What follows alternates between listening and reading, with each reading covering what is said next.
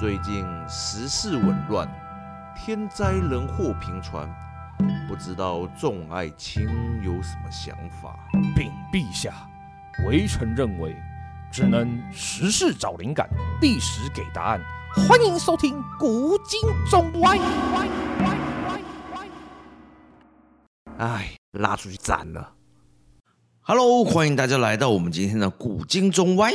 我们今天是非常有效率的，马上又进行了第二次的更新。没错，其实昨天才录了一集，所以我们之前偷懒的份我们会补回来的，也不是偷懒的，我们就太忙。我就说嘛，早知道我们应该一次录个十集，一次录十集，那我们 要很久哎。大家发现哎，这些新闻都有点旧了。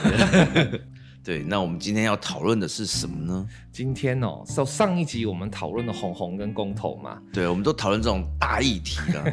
对啊，那今天也是一个反复发生的社会议题，对，也是一个大型的国际新闻。哎，国际吗？对了，这个事情在国际上都会发生的，在台湾发生的有点久，然后也有点多次这样，反正就是酒驾。啊，酒驾这个东西，这样我们可以兜得上历史，对不对？哎呦，酒驾人历史上那么久。对，以前的古时候的人喝完酒以后也是骑喝酒不骑摩托车的，也是骑摩托车嘛。没有啦，以前哪有那么多？而且就是以前其实光是能喝酒的人就有限，酒它以前是贵重品啊，开玩笑。哦，所以喝酒的人其实是有钱人这样子。呃，有一定程度的经济余裕啊，至少至少你有一个前提是你的粮食要够啊，酒是粮食酿的啊。对，穷人只能喝阿尔卑斯山泉水。对，现在现在的对以前的穷人真的是只能够喝山泉水了。对，哦，农夫山泉嘛。呃，对啊，对啊，对啊，因为其实以前在以前的古时候的话，最贵重的水是什么水呢？大家一定不知道，这是贵水银嘛，他是皇帝喝的啊，这是一般人哪喝得起水银啊？直接喝的话，你没有经过炼制的这个炼丹的话，还是会挂，直接喝就挂了。最贵重，以前最贵重的水是认为说是春天的时候降下的雨水。新春的雨水是最好的水。那现在台湾台北的春天的雨水能喝吗？当然是可以喝啊，只是会很酸，叫酸雨了，你还喝啊？这是出人命。没有啦，那是因为以前没有，不不是维他命 C 嘛？对吧？不是不是是醋，反正就是因为以前的空污没有那么严重，还有就是呃以前的水基本上就是呃古人都会认为说水要持续的流动，所以他们认为说任何一个江河的水。它的那个速度跟它流动的频率都不会有天上掉下来的多，所以他们认为说雨水是最好的水。哦。哎，讲远了，不对。反正我们今天为什么会讲到这是酒驾，是因为大家应该也都有看到新闻啦。对，这个是老梗议题啦。对，就某诶演员他又一次酒驾了。对，就是宋少卿嘛。你就这样讲出来好了，也是啦。这这还好，这是新闻的嘛。也是啊，这是事实啦。可诉诸公平。好像其实真正比较大条是有一个什么哦开 BMW 的，对对对，然后撞了一家三口。然后我记得好像他的 FB 还 po 过说什么酒驾这种事情。实在是很可恶，哎、欸，好像有哎、欸。其实我有时候也会觉得，哇，为什么这些人要做这样子的事情？可是自己出去 party 玩，或出自己出去吃完晚餐之后喝了点酒，有时候就会真的发生这样的事、欸。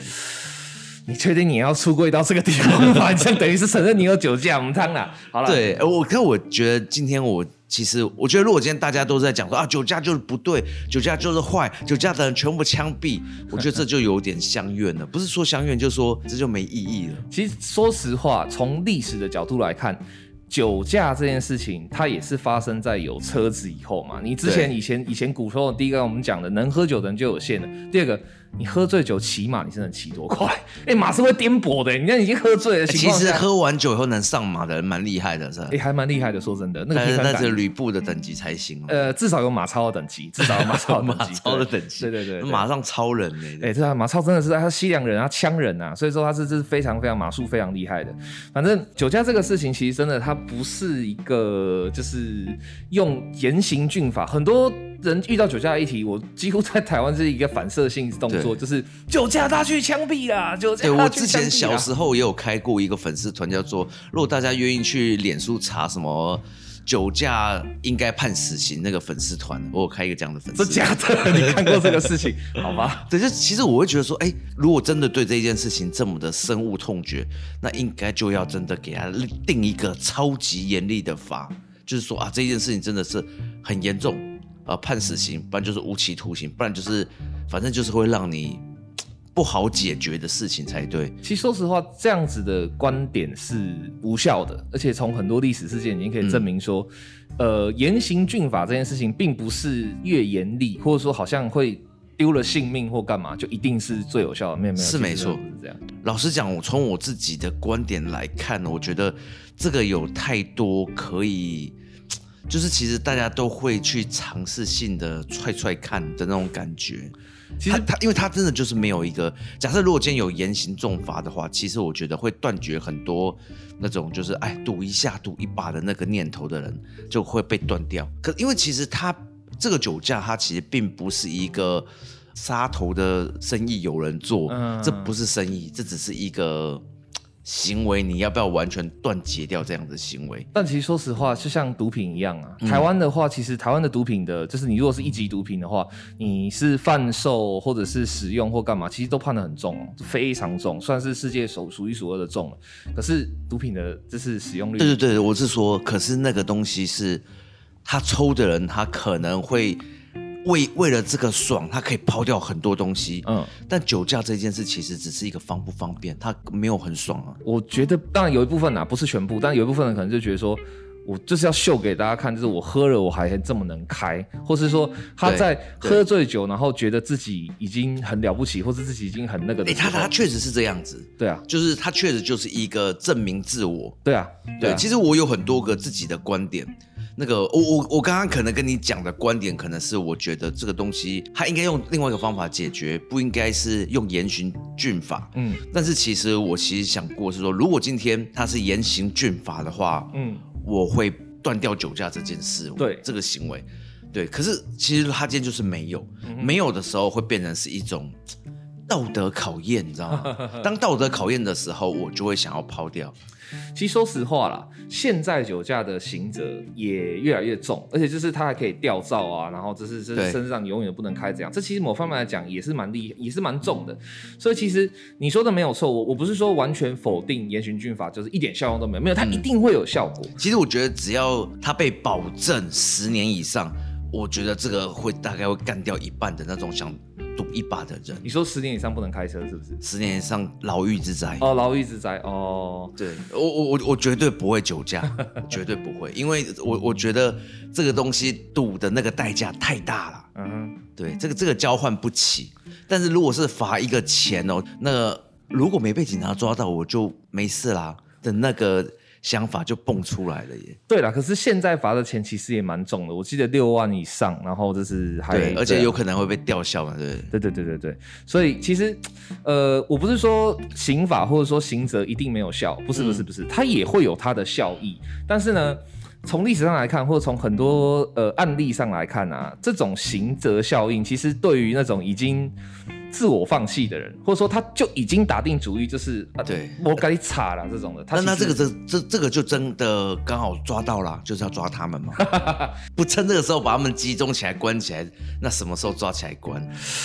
你这样子讲是对，可是就是说实话，就是很酒这个东西有一个很讨厌的地方，就是说你在喝了跟没喝的时候。你的判断跟你的想法跟你的很多的怎么讲？思考方式，是他在牢狱哭的时候在反省的事情啊，对对啊，他可能会反省，或是他可能会变成变相的另外，其实跟真的我觉得跟毒品很像，就是大家都知道吸毒不好啊，大家也看过就是乐界所有多惨，大家也看过，就你大概都知道啦，其实，可是为什么还是会去碰？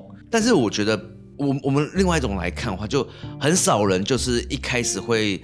觉得杀人很 OK 啦，这样子，嗯，对，然后就突然间杀了人，然后哎，我不知道杀人那么严重哎，很少人这样子，应该是不会有人这样子，对对对对，所以其实如果吸毒的吸毒这件事情，好像没有贩毒来的严重嘛，呃，对，贩毒更重，贩毒更重，但贩毒这个就真的卡了很多，就是他真的就是要去赚这个杀头钱的人，嗯、就呃，你会问他说，你知道贩毒是错的吗？他不会说啊，是哦，他只有。呃，对，我就是要赌嘛，干，他他就他就是知道，他就是要去赚这个杀头钱，对，对，所以其实他就会去拼拼看，然后结果拼输了被抓起来，然后然后我觉得讲到这边的话，我觉得那种立场我就会又会再调整一下，就是说，其实很多时候，呃，身为一个曾经酒驾的人，我我觉得我其实会面对，有时候就会觉得，哎，其实我的状态真的是可以开车的。可是我很，你知道，我觉得每次我在讲这个话的时候，我都觉得，呃，我我会很想要当当一个好人，成为一个一起批判，嗯、因为大部分人人家就问我说，那你有没有想过，如果你是那种酒驾的受害者，你的心情怎么样？嗯，但当我如果是酒驾的受害者，我今天说出来的话就不会公正了，就不会经过思考，因为我一定会希望所有卖酒的人全部都下地狱，嗯，对吧？连喝酒不要讲说酒驾啦，只要喝酒、发明酒、卖酒、跟酒站上边的人全部都死刑，这样子。如果是酒驾的受害者，我一定会抱着这个心态，所以我还没有进入到那个状态的时候，我讲的话才会有那个。公平性嘛.我我常常就会觉得说，其实，呃，一般人会觉得酒驾的人很很糟糕、很坏。那我其实如果是我自己喝过酒，我也会觉得有一个想法，就是为什么那些明明喝过酒不能开车，他自己已经知道他自己能力不能开车的人，还要去开车来害我们这些喝酒的人就不能开车了？这个这个你知道吗？就是你自己不行，为什么要害我们也不行啊？那那个心态就会很强烈，就蹦出来就，如果不是你们，我们以后就可以酒驾了，都会是很 OK 的，都你们害的，你们干嘛喝了酒以后要发生车祸？哎、欸，其实我说真的，这个超可恶哎、欸，这个真的是你讲到核心主题的，这个这个想法或这个概念是酒驾永远不会消失的根本原因之一。对啊，因为你会觉得，其实讲讲白了啦，我们讲一个很简单的例子，就是你喝一杯啤酒，然后开车。跟你喝十箱啤酒，或是你喝这是两罐威士忌去开车，其实真的是在生理上跟心理上都是不同的状态。对，你说的是一一个是程度的嘛？对，另外一个是还真的会因人而异嘛？对，所以说，因为有时候我真的就算是呃稍微休闲一下，我喝一罐啤酒，然后我突然间觉得我靠，今天好醉哦，我我这个不能开车，我自己会知道这个状态我不能开。然后有时候突然精力很好的时候，哇，喝很多的时候觉得哦还 OK OK。可是大家觉得，哎、欸，不行不行不行，你真的喝太多了，就是那种状态又会因人而异。嗯哼，所以其实那个状态，但也不能说那个状态我就保证一定就是，因为我我没有实验组跟对照组去试这一件事情。那还有另外一件事情很可怕，就是说，其实很多酒驾的人。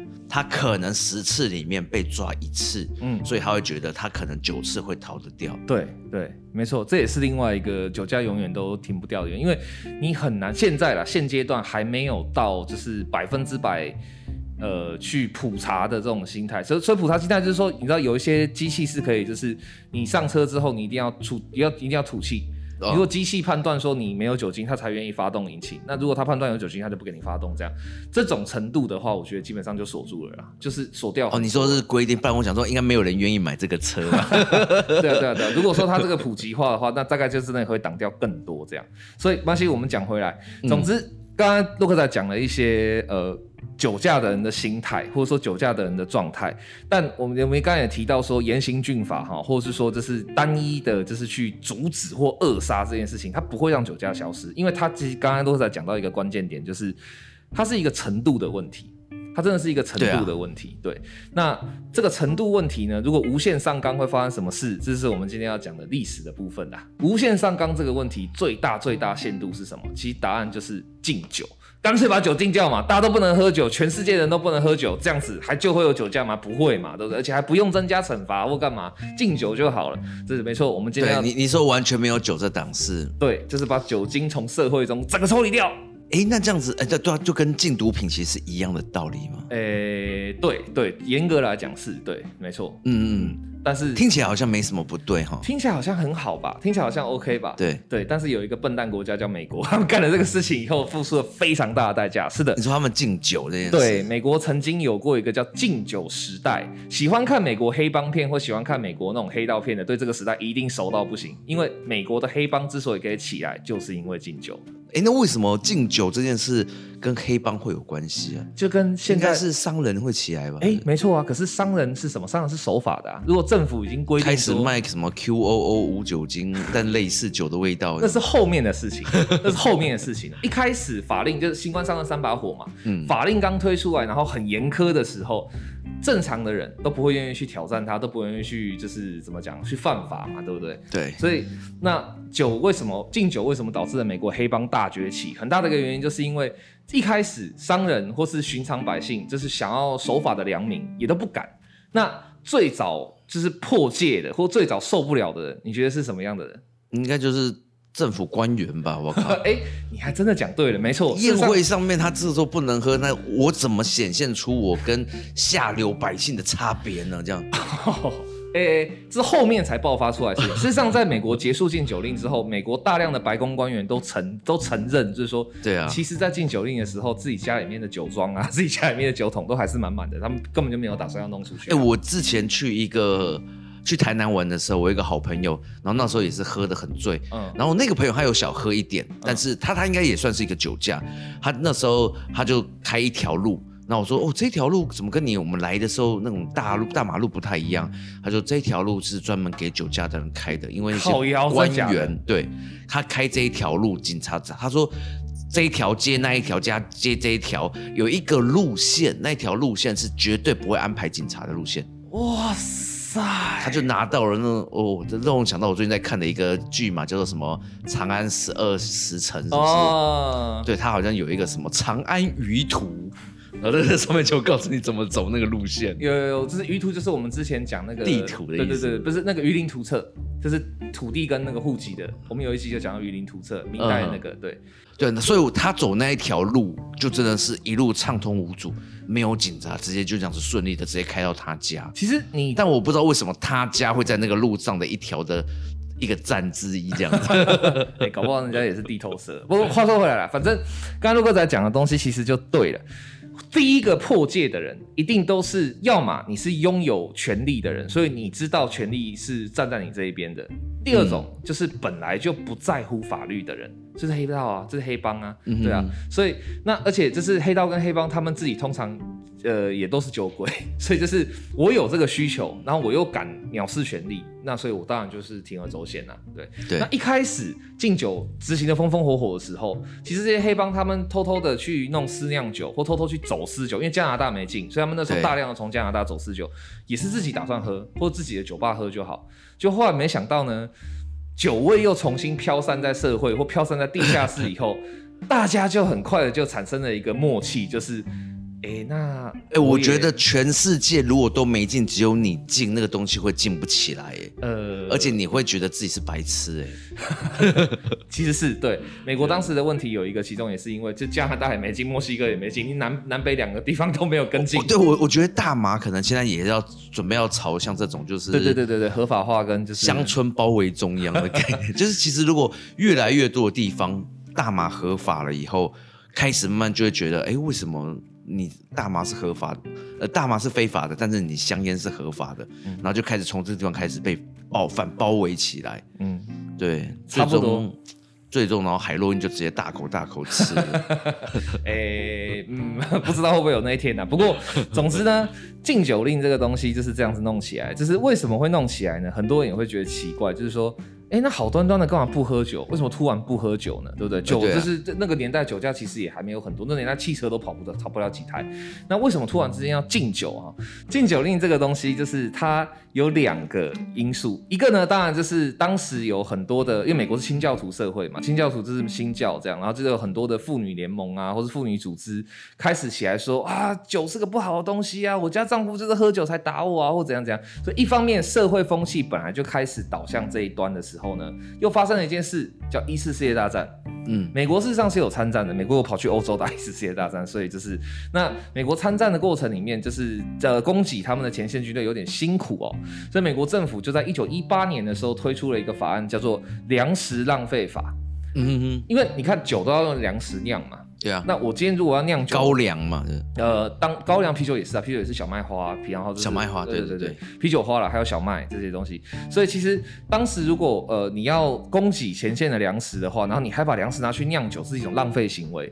所以这两个东西后来结合在一起，就是这些呃反对酒的这种呃道德派，跟就是刚好有一个大义名分，就我们现在要保存粮食。所以后来在一九一八年，而且这个禁酒法啊，其实是很高层级，它是宪法修正案。确实、欸，如果是讲到什么生存危机，然后那个土地你你不好好的去种植粮食，你拿来种酒，对啊，哎，其实东西是一样的嘛，只是最后的拿去做什么事情？对对对对对对对，你就是比如说呃，一公斤的小麦，你可能可以养活一个家庭好了，结果你把这一公斤小麦都拿去酿酒，它养不活一个家庭。你这样想，就觉得，哎，那中国以前呐、啊，皇帝那么集权的状态下。都没有人干过这档事啊！对啊，所以说就是没有干过敬酒这件事，因为就是能够喝的人就少了，还还闹饥荒的时候也还没敬哎。对，的确，对啊，就是我们的这个未接社会比较无所谓这件事情这样。好，总之那呃，这是在这个敬酒的这个条件成熟了以后呢，而且这个敬酒令啊，其实它的层级是很高，它不是一个行政命令。不是一个法令，它是宪法修正案。嗯，它是直接修正宪法哦，这是规定说美国全国现在不能够有酒，这样就是除了它有两不能持有，是不是？不能持有，不能使用，不能酿造，哦，都不行，但可以喝这样。呃，它就是不能使用啊，就不能喝啊，不能使用啊。好，但是它还是有两个但书，医学上要有酒精嘛，对酒精，还有另外一个是什么？宗教仪式上，因为当时的基督教里面有是圣餐礼嘛，它会要葡萄酒。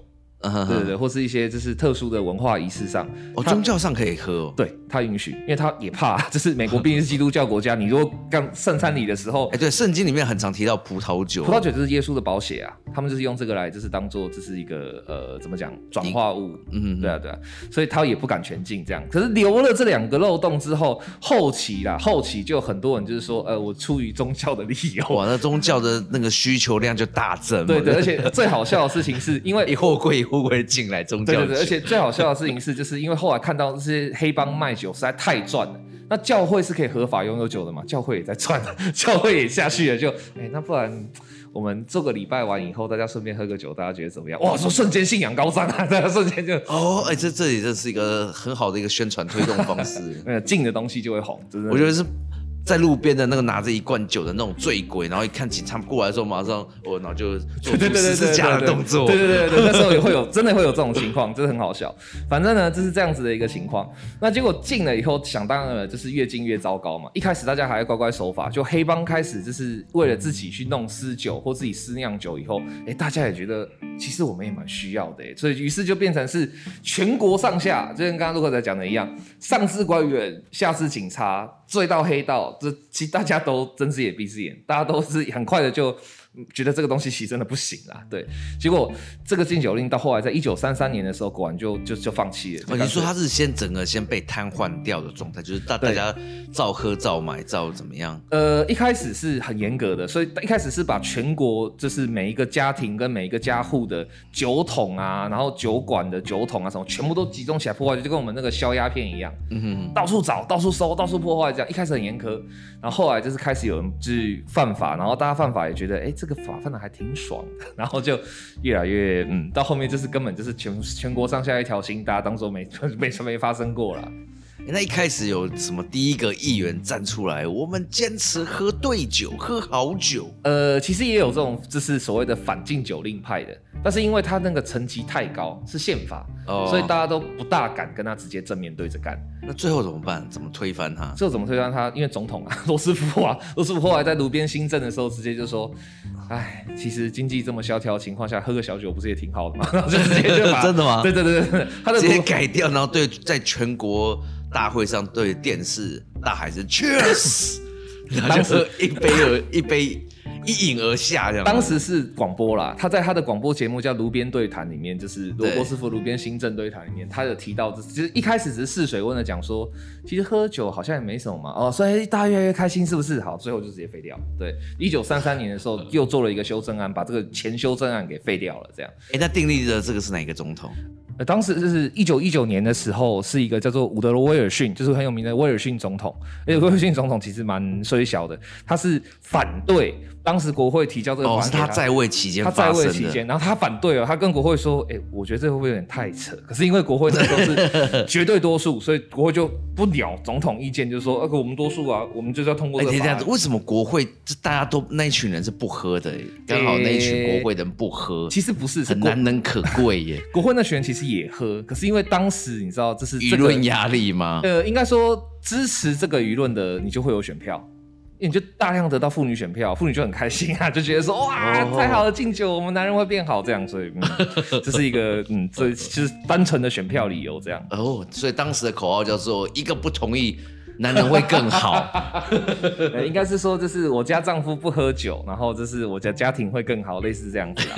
反正就是这是一个很扯的故事，就对。那后来到了一九三三年结束之后呢，美国好像就恢复正常了，然后大家可以喝酒了，然后也可以卖酒了，这样是这样吗？其实不是，禁酒令其实让美国付出了很大的代价。除了刚才讲的美国黑帮从此丘丢，在禁酒令发生之前啊，其实美国黑帮这小小的，不算个不算个事，就是因为卖酒卖到有钱起来吗？卖酒卖到有钱起来，而且就是卖酒卖到有钱起来之后，你知道当。地下的这种私下黑市交易的时候，你是黑帮，我也是黑帮，那为什么要买你的？就会有仇杀、啊，就会有这种就是抢地盘啊，就会有这些问题啊。嗯，对，所以像艾尔卡彭啊这些，所以我刚才才讲说，喜欢美国那个二零年代或三零年代黑帮电影的人，一定对禁酒令很熟。是教父那个年代吗？呃，在更。前面教父那年代已经是大概六零年代左右了，对，教父一的时候，因为你看嘛，oh. 他都从二战战场回来，Michael 都从二战战场回来，对对对，所以在更前面是二零年代、三十年代的时期。那后来就是除了就是黑帮大崛起之外，事实上禁酒令也导致了美国的经济大萧条，因为刚好美国在一战结束之后就遇到了经济大萧条，那这时候你还禁酒，然后你让一个民生必需品这样子被硬生生的卡掉，所以生活很困苦的时候，真的。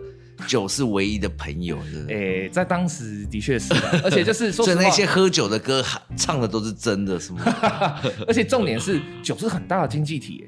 你看，你从就是农夫种植、酿造、贩售、批货，这样酒是一个很大的经济体。你在经济不好的时候，你还禁酒，你真的是想什么啊？对啊，所以第二个就是它的这个代价，就是说它让就是呃美国经济大萧条又更严重，拖了更久。第三个最有趣的事情是什么呢？就是。美国在整个禁酒令的过程里面呢、啊，事实上经过后面的统计调查，家暴、酗酒，还有就是呃肝硬化的人并没有减少。哦，真假的？对，这其实就是说这边没有减少。那这样子，那个什么卫卫福部讲的喝酒会造成肝硬化，那个完全都是一派胡言。没有啦，不是啊，不是这个意思，是因为就是酒才可以让你的肝软。不是，是因为越近就越红，哦、所以说这大家你说啊。确实喝酒还是会造成肝硬化，只是进了以后喝越多这样子。对，进了以后喝更多。你会有两个心态啊，一个是我现在不喝，我下次不知道什么时候喝。哎呦，对。另外一个就是，哎、欸。以前的话可能是以前，哎、欸，如果要不要去喝一杯？好啊，两个人去喝，那喝两三杯，明天也可以喝啊，没差，就没有那个缺席性嘛。对。当然觉得说，哎、欸，为什么要去喝一杯啊？要赌命吗？好，赌吧。然后我们两个人就冒生命危险，然后就是穿着它变装易容。有花堪折直须折。对，除了我们会有这种心态之外，然后也会有一种什么感觉？刺激嘛。你就会觉得说，哎、欸，这这是真男人才干的事情。哎、欸，我们是这是违反社会边。其实那个什么。嫖妓在台湾也是这个状态吗？是不是？哎、欸，这个我真的不懂，所以我不知道，我不知道该怎么讲。可是，呃，其实啦，就是说实话，禁酒令这种东西，就是跟就是呃呃，一般来讲认为说社会上永远禁不掉的四个东西：黄赌毒嘛，烟酒毒妓，这四个。烟啊，对呀、啊，对，烟酒毒妓这四件事情是绝对禁不掉，永远禁不掉的，而且是从人类很早很早很早以前就有的文化性。你说烟酒毒妓嘛？对对对对，是这你说烟酒黄也可以啊，或毒酒黄，对，也是啦。对，其实烟跟毒可以放一个没关系。对对啊，所以。实际上这个是永远禁不掉的，不可能禁的，以及注定会失败的，对啊。所以你看，可是我们目前赌博还是禁的嘛，对不对？对啊。然后可是过年又可以打个麻将，又给他过这样子。什么过年？其实大家也都知道，根本就没有在管过年的啊。地下赌场每天都有在被抄啊。你硬要说的话，其实乐透也是个赌博嘛。是啊，那以前的大家乐六合彩还是在啊，对啊。所以其实这种东西永远禁不掉的，永远禁不掉。所以说你去做这种，但也也不好发扬光大嘛。呃，对，也不好发扬光大，但是。有一派的人就会认为，就像你刚刚讲的那个大麻合法派的人，就会觉得说，呃，就是干脆把它发扬光大，那就其实是啦，我觉得就把它阳光化嘛，就是说让它变成是一个可以被控制的、可以被管制的东西，他们认为这是最好的选项。我记得以前小时候，我记得很小时候，什么有小孩子从楼上跳下来摔死，嗯、然后就就进那个科学小飞侠，对啊，就觉得对啊，就就是一样的概念嘛。对，你如果是这样子连接的话，那真的是。什么时候可以都不用做了？没错，真的真的，而且其实就是讲完这个历史的部分哈，这禁酒令这个历史的部分，就可以知道为什么我们刚刚会强调说严刑峻法，或者说单方面的禁禁禁禁禁，它是不会有用的。因为有一些东西，它的重点就是不是在于说这个东西，这酒啊，或是武器啊，或是毒品啊，它本身是坏的，不是。而是就是刚刚洛克仔讲，它是一个程度的问题。哦，它其实真的是一个程度的问题。所以就像你看，呃，在战争的时候，在资源极度匮乏的时候，嗯、你在路边看到一具尸体，你会在乎它是被友军打死的，是被谋杀的，还是被敌军打死的吗？不会，你只会在乎他，你只会在乎说他死了，我还活着。嗯嗯嗯，所以其实人类社会里面本来就会一直不断的调整这个规则，调整这个规矩，而其中一个很重要的关键就是环境的资源的稀缺度与否。对对对对，对，当你的资源是处于在很稀缺的情况的时候，你就会发现人的道德尺度会变得很开。对，非常就是家家户户非常过得很安稳的时候，看到一只死老鼠就觉得，哦天哪，是谁杀了他？对，好过分哦！天哪，这生命教育不好，我怎么教小孩？小强，对啊，你看看在饥荒的时候看到一只死老鼠，它的反应会是什么？肉，蛋白质来了，真的真的。所以第一个是。其实酒啊、毒啊、色啊、赌啊这些东西，它最关键的特色就是说，第一个，它不是一个本身是错或本身是坏的事情，而它是一个依缺依附在社会的浮动条件下，所以你把酒禁掉，或你把毒禁掉，你把赌禁掉，怎么禁都是没有用的，嗯，对，所以其实这种东西都不是用禁的，或是用单纯的一个严刑峻法就可以解决的。而且另外一个很重要的是，如果它是一个会因为社会条件不同啊而有不同的就是变化的一个浮动式的东西的话，那什么意思？什么是社会条件不同？比如说你以前就是以前在酒驾还没有那么被严苛的对待，或者被视为说是一件很糟糕的事情的时候。你以前酒驾，或者说你以前就是遇到酒驾的人，你可能不会觉得他罪大恶极，嗯，你也觉得就是啊，他就是一个有点小瑕疵。对，现在是有点被塑造出一个这个氛围啦。塑造之外，就是因为大家会把就是酒驾造成的伤害特别拿出来重看。对对对，你你直接呃，当然我觉得听说不是也不是听说，就是台湾的这这方面的那个状况很是特别严重。对，那因为因为当然可能我不知道你在国外是个。罪责是很轻嘛？呃，国外的罪责其实都比台湾重得多哦，重得多。对，像美国酒驾的话，有些州它直接判是蓄意杀人。哎、欸，其实如果可以啦，我会希望是有一种这种判法。嗯，但是说，如果你真的发生状况，你撞到人，嗯、或者是你就你真的发生状况，那个是应该是要超级严重。嗯，然后。如果你没有发生状况，那这个可能就是真的是罚钱。我我会这样子认为。了解。那这样这这个这个想法是因为，就像我刚才讲的，就是呃，真的不能因为那个人他控制不了自己。就是有些人他心情不好出去杀人，那我们就要对于全部心情不好的人全部都要抓起来哦，因为心情不好的人就是会杀人。没错，没错，这个这样子对等过去就很像是呃，有时候我会看到在海边挂出一个牌子嘛，水深危险，禁止游泳。哦，游泳。对，很多人可能真的下水会死亡，但有些人就真的不会死亡。嗯，那你就让他有点像是责任自负了。对，就齐头是平等那种概念，嗯，就让大家就大家都不能下水，因为下水的一定会死。这是好像就是那厉害的人就真的展现不出来的那种感觉。没错，没错，没错。其实这个东西很有趣。你说的这个下水会不会死？这是台湾的。法律也是因为每次只要看到新闻上有写说某某溪又溺死人了，对，政府就把那个溪整个变掉，就把它整个就是哦都不能下水了，从此以后都不能下水了，这样，这让很多喜欢水上活动的老外其实超不爽。不，因因为政府对于这种事情，他认为这就是给我添乱，对对对对对，困扰哎，对他没有打算要从根本去理解它。大家应该要学习游泳啊，还是要怎么知道怎么样玩水啊？在风狗浪来的时候怎么存活啊？没错没错，其实这个是比较正面去对待。所以刚刚洛克在讲的那个东西啊，其实我们在一开始节目的时候，我一直在反对他，对不对？其实我是故意用一个政治正确的角色去反对他。嗯。但其实说真的，洛克仔刚刚讲的东西，都是你真的要解决酒驾问题的话，可以去思考的。就是说，一定要是齐头是平等的，把他们都全部无一例外的一概重罚吗？对，这个东西对于受害者来讲，听起来会很刺耳。我就说，我都已经死掉谁谁谁了，对对，所以我说，一旦你是受害者，谁是受害者，那这个东西不能讨论了。没错，是他太，他太应该已经偏激了啦。对对对，对，他的立场已经会有一点点的偏激了。对，但是、啊、这个这个也不是说他们偏激，我觉得换成是我就我刚刚就说，如果换成是我，我也会希望全部人都判死刑罪。没错没错，对，对，所以我们不能去怪这样子的人，因为他已经有创伤在身。但是我们可以思考一件事情。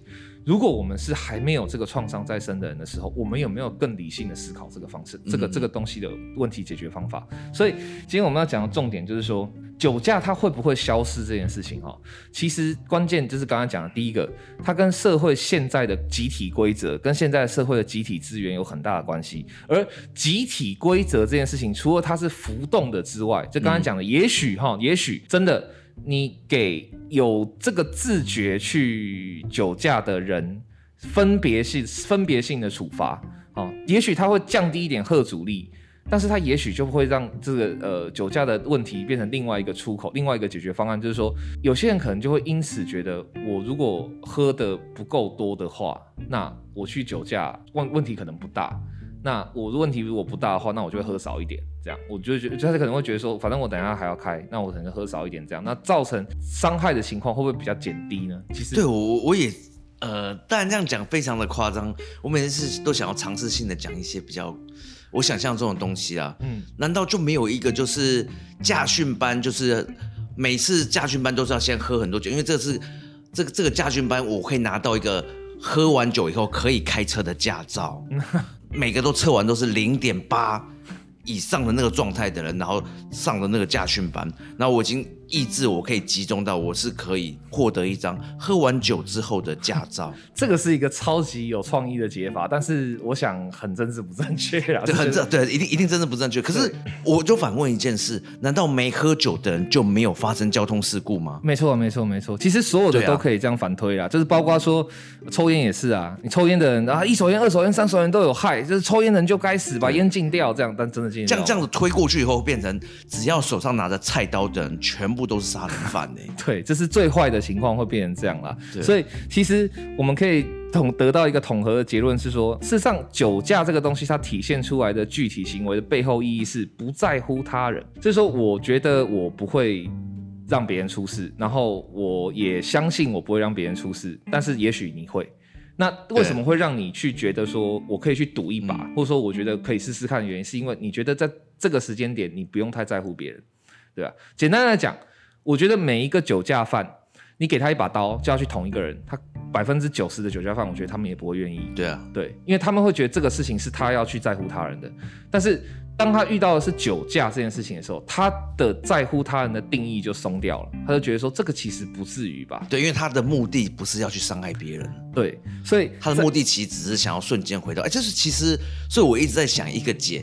他的目的，所以我们现在有那种代驾嘛，嗯，可代驾的问题就是，呃，单单就是要付一个钱嘛，嗯，而且其实代驾，老实说，我叫过我很多次，嗯，呃，不不便宜啦，对对对，对，然后呃，其实，但就是你会变成要付一个费用，嗯，所以其实真正最好的方法是，就是我们要的答案其实就是。他喝完酒以后，他跟车又可以两个东西平安的到他的要去的地方，嗯，这是答案嘛？对，所以其实真正的正确答案，我都觉得明明就应该就是要车子都要可以自动驾驶，当汽车都是自动驾驶。就完全没有酒驾这个这件事，根本连方向盘都没有，好不好？真正的车子应该连方向盘都没有，一上车就像语音输入，呃，带我去哪边，他就自己过去，跟 Uber 一样，但是没有主驾指数那一件事情。没错，没错。所以现在那个那个事情就，可是我觉得这个东西背后牵扯到好像是一些商业利益，就很像是。曾经有人发明用水可以呃让汽车开动，呃、后面那个人就不见了，人间消 消失掉了。我好像有听过这个事情，对啊。对对对，这个、就就如果有这个自动驾驶这件事出现的话，好像会违背某些商业利益，所以大家不让这件事情发生呢。其实在，在这个商业利益的结构之下，酒驾这档是造酒驾杀人这件事对他们而言才真的是小很多。那回头去看这样的一个结构，那个才是一个超巨大的杀人犯呢。对啊，其实一直都是这样。所以其实你刚刚已经把我们的结论讲出来了。事实上，真正决定一件事情是好或是坏的，都是浮动的价值观。而浮动的价值观要能够彻底解决它，用禁止或是用吓阻的方法是绝对没有用的。因为它是会浮动的，所以你浮动的意思就是说，好，我们今天假设是在这个价这个现在这个时间点的价值观上，我们就同意好了，我们就说现在的价值观就是大家觉得酒驾犯就是唯一死刑，对。好，然后再过了三十年之后，假设洛克在讲的无人驾驶技术已经成熟，对。那在这样的情况下，没有人驾驶的情况下，但这个价值观还要维持说酒驾犯唯一死刑的话，那不是很奇怪吗？我喝了酒上车，我没开车，我是自动驾驶，我只是喝酒这件事情而已，然后我还是死刑。因为这也是你酒驾啊，你不是你驾驭吗？对，没错。所以这个 这个例子的前后对照，其实就正好可以看出来说，一个浮动的价值，它要不断的修正，而且修正的过程中，你一定要找到这个价值它最不能接受的点是什么。所以我们刚才才会讲，酒驾最不能接受的点，其实是你不在乎他人。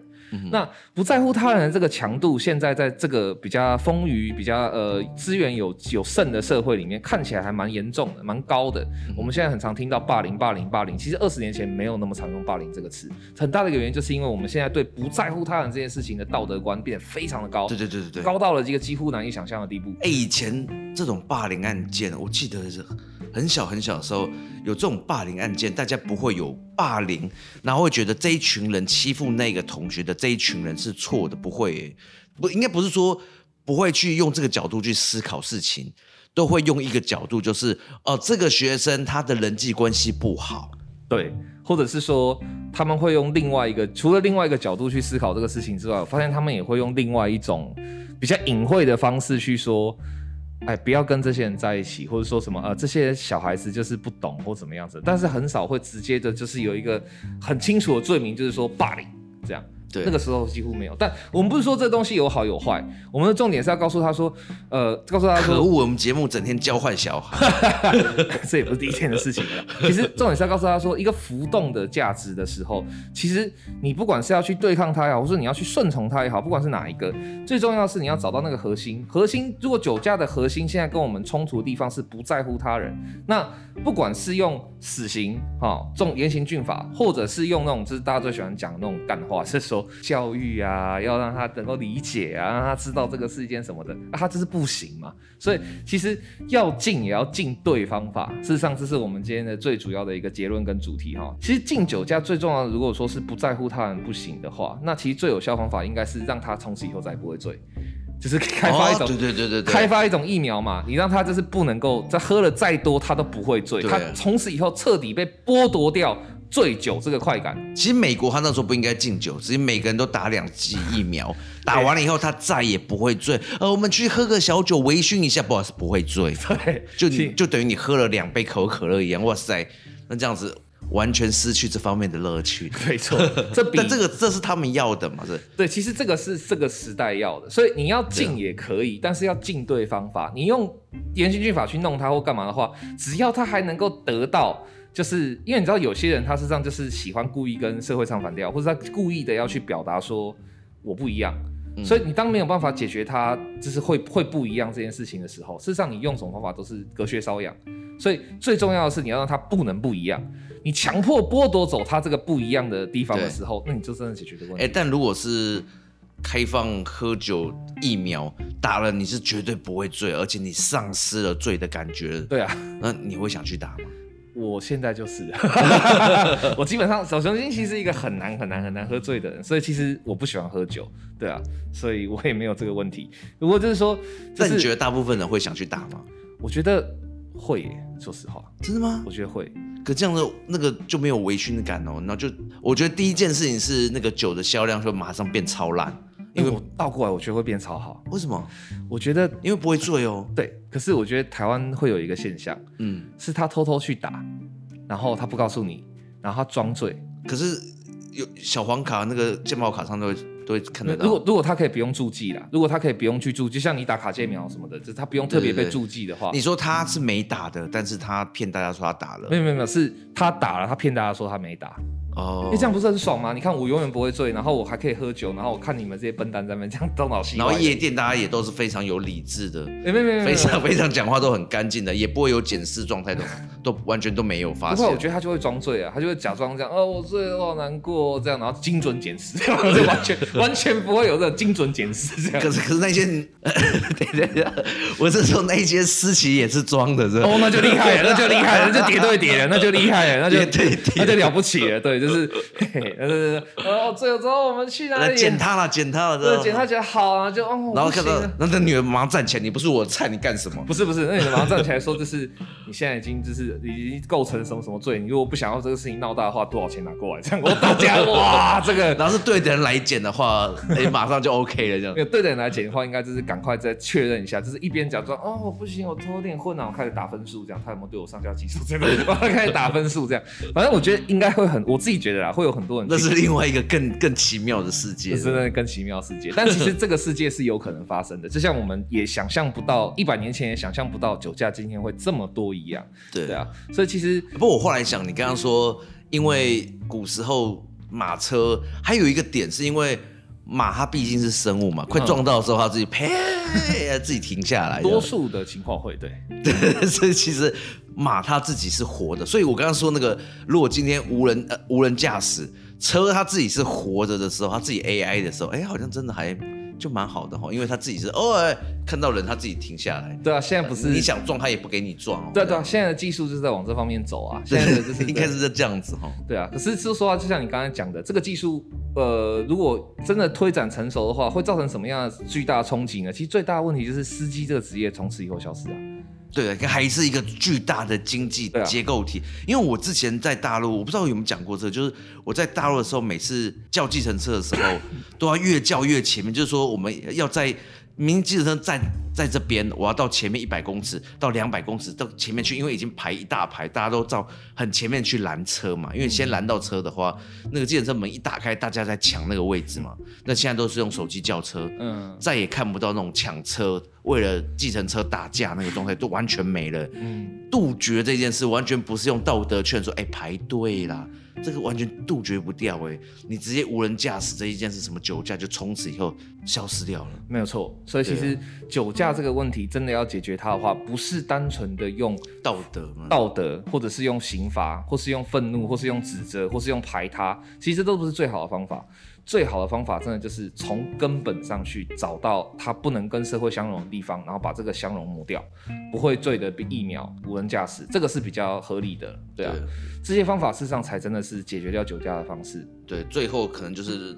人类学会自动传送，就就没事，再也不用这交通工具了。这这这可能是几百年后的事情了吧？对对啊，总之就是大家可以想一想，就是说你可能痛恨酒驾的理由是你真的被酒驾伤害过的话，那我觉得我我们真的讲的这一切，你要生气，甚至你要骂我们，我们都不能说什么，因为你的伤痛，呃，让你有这个资格。愤怒这样，但是如果说你不是，你还没有被酒驾伤害过的幸运者的话，大可以思考一下说。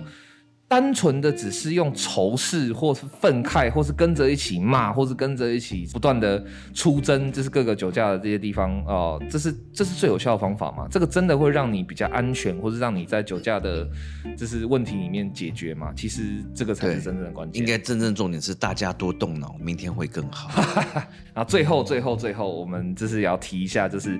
有一个很有趣的阴谋论，是我觉得真的是超级，我也没想到会有这种想法。什么？就是说酒驾为什么不能消失？然后为什么台湾政府一直不愿意把刑罚加重或是往上拉？嗯哼，的原因是因为呢，酒驾是一个好生意。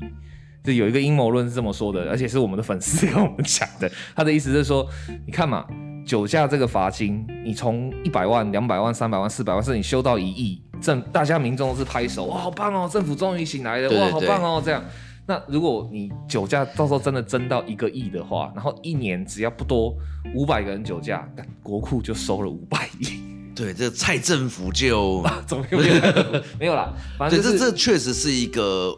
可是那这样的话，继续往上拉，政府应该也是在乐观其成才对啊，应应该不会去阻挡啊，应该就直接 double 乘以二啊，就很像是吃角子老虎中了一条线了，哇，乘以五，我就直接这钱的国库钱就爆了这样子。根据他的说法，就是说这个是一个在缓步上升的东西，这样，这政府也知道哦，也不能操之过急，对，你不能慢慢赚，细水长流，对，这是他的这个阴谋，留得酒家在。不怕没 不怕没钱收，对，不怕没钱收，对，这个阴谋论真的是完全说服到我，我就觉得，哎、欸，好像有那么一点道理耶，我还没有办法想到可以反驳他的方式。对，对所以就是大家一边想一想说，就是酒驾到底要怎么样才能够最有效的避开它，或者说解除解决它呢？另外也可以想一想说，这到底是不是阴谋论？对，从政才是唯一的道理。对，好，那以上就是我们古今中外今天的节目。对，喜欢我们节目的话，可以订阅或追踪我们。我们下一集。请大家密切关注。那我是洛克仔，我是老熊精，我们下回再见，拜拜。拜拜。